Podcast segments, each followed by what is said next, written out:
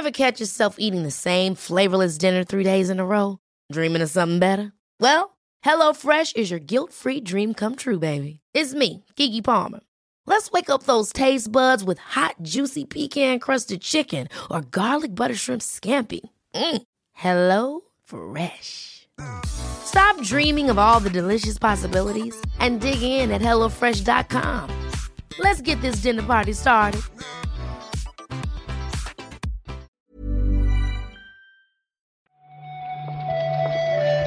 Buenos días, bienvenidas, bienvenidos a esta nueva recarga activa. Hoy es martes 2 de agosto y voy directo, ¿eh? Vamos a comentar la actualidad del videojuego con Marta Trivi. ¿Qué tal, Marta? Hombre, eh, ahora ya sí puedo decir que eh, sigue la cuenta atrás para, la, eh, para las vacaciones, ¿no? Todavía no se puede. Todavía te parece exagerado decirlo el martes antes de las vacaciones. No, hoy sí puedes, hoy sí puedes. Pues mira, con, si, si hago toda la recarga de aquí a que me vaya de vacaciones, solo tengo que hacer cuatro recargas, Pep. Fíjate. Estás por ahí con el Digimon Survive, ¿no, Marta? A ti no te pregunto por Xenoblade Chronicles 3. No, yo estoy con el Digimon, que por cierto, Pep, y esto no estaba eh, en, en la lista de noticias, pero has visto que la gente está muy enfadada, le están haciendo review bombing porque no sabían que era una visual novel. Eso me dijeron ayer, sí. Me sorprendió un poco porque al final la gente lo que hace es dejar en evidencia que no. Que ellos no sabían de qué iba la cosa, ¿no? Pero ¿tú crees que la peña se compra el juego o directamente va a votar? Porque es que gastarte Ya, no lo sé. pues los 50 pavos que cuesta sin leer ni siquiera la descripción, a mí me parece muy fuerte. Ya. A mí me sorprende eso, ¿eh? yo, yo entiendo que no todo el mundo está por la labor con una visual novel, pero me sorprende lo de dejar constancia de tu ignorancia, en este caso, en mi opinión. Pero bueno, ¿está bien o qué? Está bien, ¿eh? Cosa seria, aquí eh, el juego, está muy bien escrito. Pues hoy vamos a hablar de Pokémon.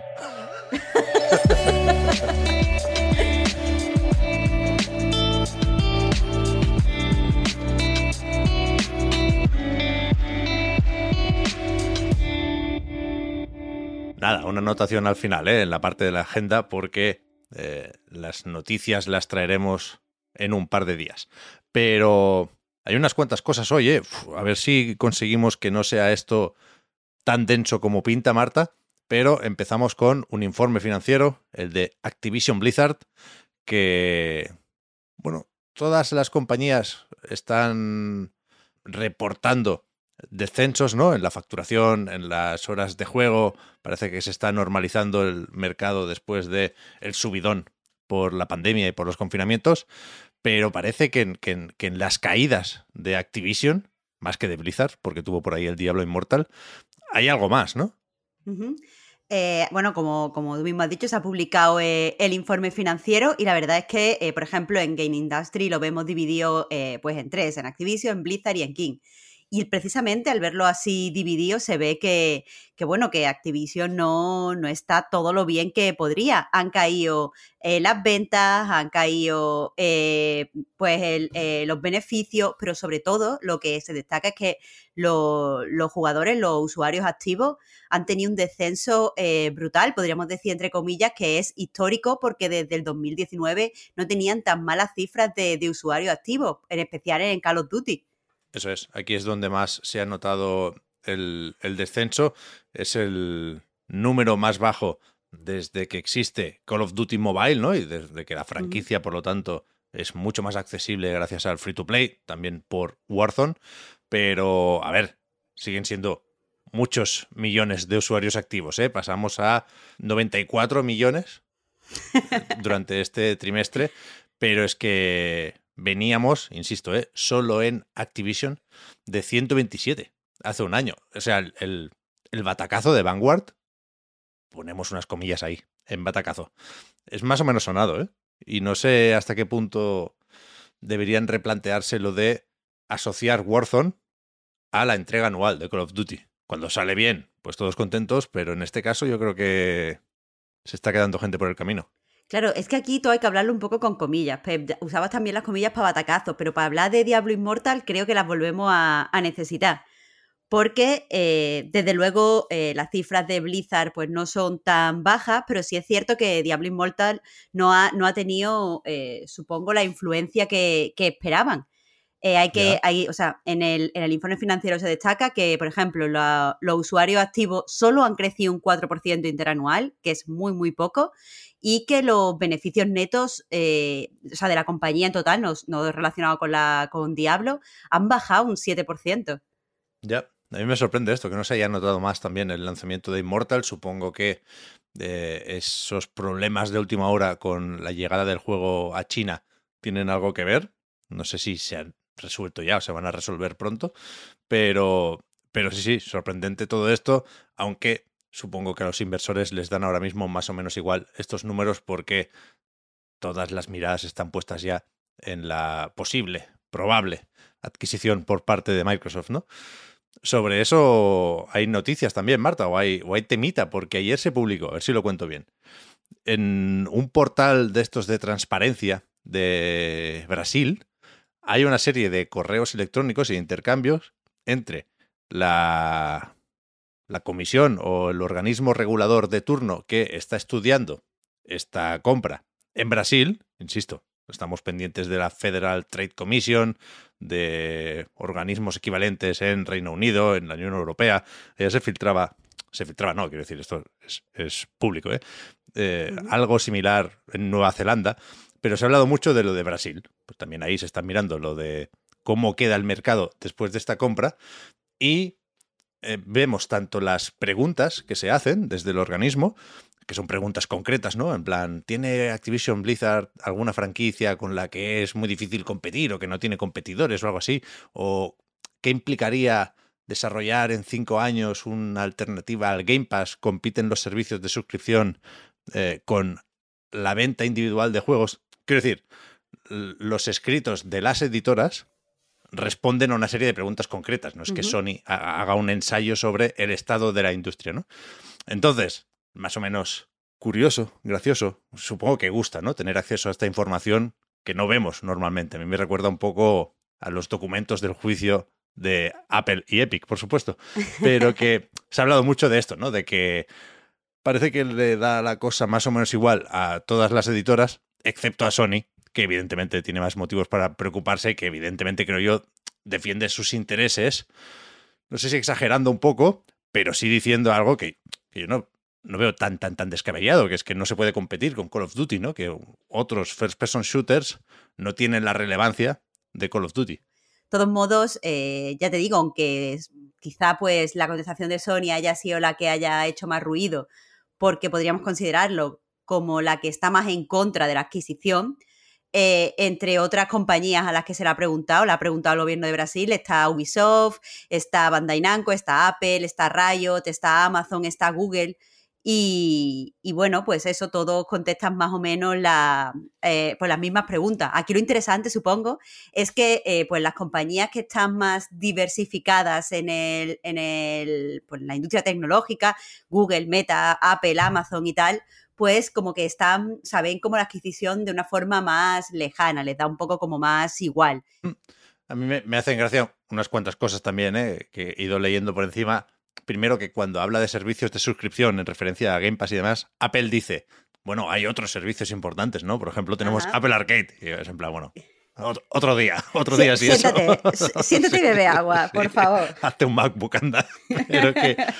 Y, y después que me resulta muy curioso pensar en, cómo responden a esto, ¿no? Porque imagino que sabiendo que esto va a ser público, no es una cosa que puedan decidir desde Brasil y ya está, tendrán que pegar algún telefonazo a la central, ¿no? Entonces, no sé cuánto juego de intereses hay aquí, porque por ejemplo Ubisoft no puede decir Call of Duty no tiene rival, nosotros no podemos hacerle la competencia, porque, ¿no? Es tirarse piedras sobre su tejado.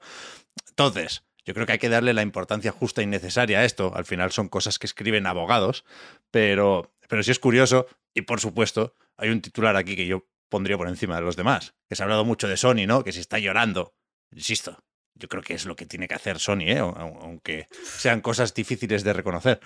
Pero que lo más importante es que Nintendo no aparece que se, la, que se la suda, que no ha respondido los mails, evidentemente. ¿Qué, os pensabais? Eh, lo, abrió y directamente lo tiró a la basura. Es como, uff, no, mucho texto. Claro, claro. Fuera. Claro. En fin, es interesante, ¿eh? echarle un ojo si, si queréis. Están en, en portugués los documentos, pero en resetera, que es donde se ha amplificado más esto, creo yo. Hay un resumen en inglés también y hay noticias en todas partes ya en, castellano también. ¿eh? Y tenemos un, un, bloquecito, se podría decir incluso, de juegos de lucha. Marta, mira que me gusta esto a mí. Yo lo sabía, yo lo sabía. Tenemos, por ejemplo, lo de que Riot anunció ayer, yo pensaba que ya se sabía, confieso, que Project L, su juego de lucha, será free to play. Efectivamente, esto lo han presentado pues, a través de, un vídeo en el que conocemos a un nuevo personaje y donde también pues, se dicen mm, algunos detallitos sobre la monetización. Básicamente que, quieren ser respetuosos con los jugadores y que quieren que eh, pues, eliminar todas las barreras posibles para que todo el mundo pues, pueda disfrutar del juego.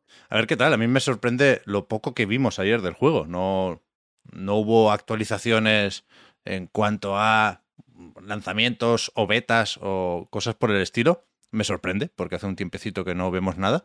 Pero es verdad que todo el mundo parece estar más o menos tranquilo con este juego, ¿no? Como que la reputación les precede a los de Riot. Y, y son de los pocos, creo yo, que pueden decir esto de que la monetización va a ser respetuosa y no, nos echamos a reír, ¿no? O, hmm. o, los mandamos al carajo.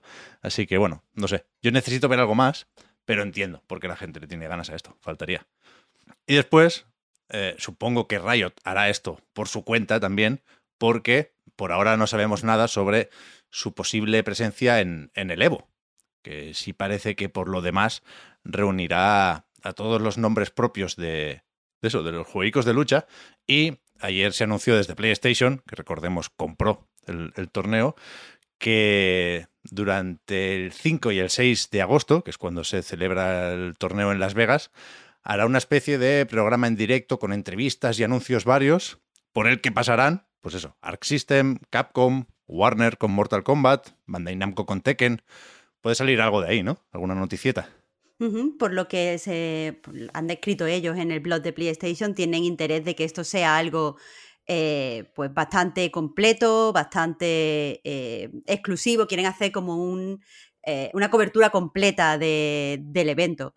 Así que, que, nada, tendremos que estar pendientes de, qué es lo que se dice. Ya lo, ya lo has dicho tú, pero no estamos a repetirlo, del 5 al 7 de, de agosto. Te pillas te pilla trabajando todavía, Marta, por poco. Ah, bueno, no, porque es fin de semana ya. Es fin de semana, ¿no? Bueno, el 5 sí, el 5 sí. El 5 puedes hacer un resumen. el 5, eso que digo, el 5 estaría ahí pendiente. Ahora el 6, yo no sé ya lo que es el Evo, ¿eh? A ver qué tal, joder, que es ya. Yo ayer cuando leía esto no era consciente de que estábamos hablando de esta misma semana. Pero sí, sí.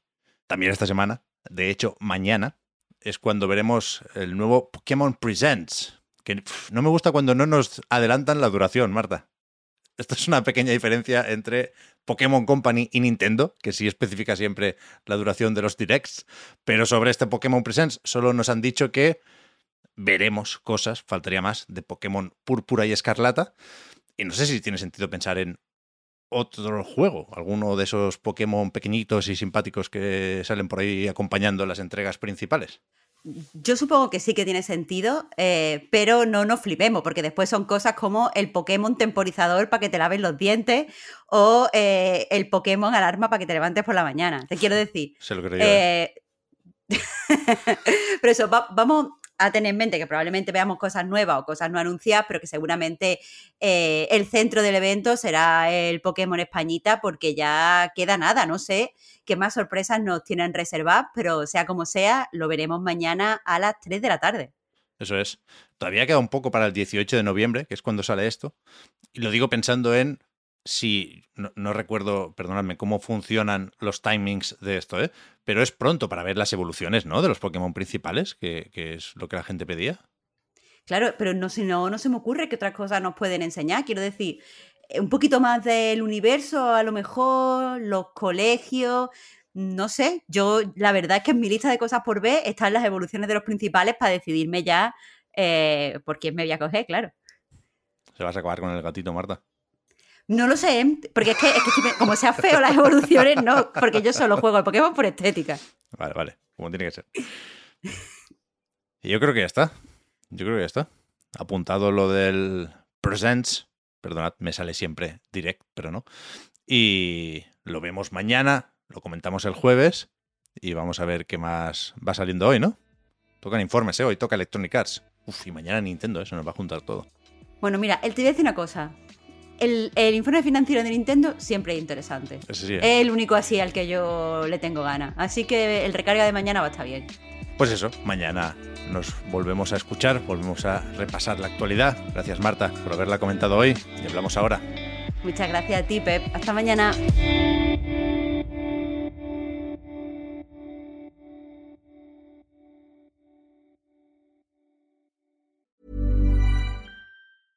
Life is full of awesome what ifs, and some not so much, like unexpected medical costs. That's why United Healthcare provides Health Protector Guard fixed indemnity insurance plans to supplement your primary plan and help manage out of pocket costs. Learn more at uh1.com. I'm Sandra, and I'm just the professional your small business was looking for. But you didn't hire me because you didn't use LinkedIn jobs. LinkedIn has professionals you can't find anywhere else, including those who aren't actively looking for a new job but might be open to the perfect role, like me. In a given month, over 70% of LinkedIn users don't visit other leading job sites. So if you're not looking on LinkedIn, you'll miss out on great candidates like Sandra. Start hiring professionals like a professional. Post your free job on linkedin.com/achieve today.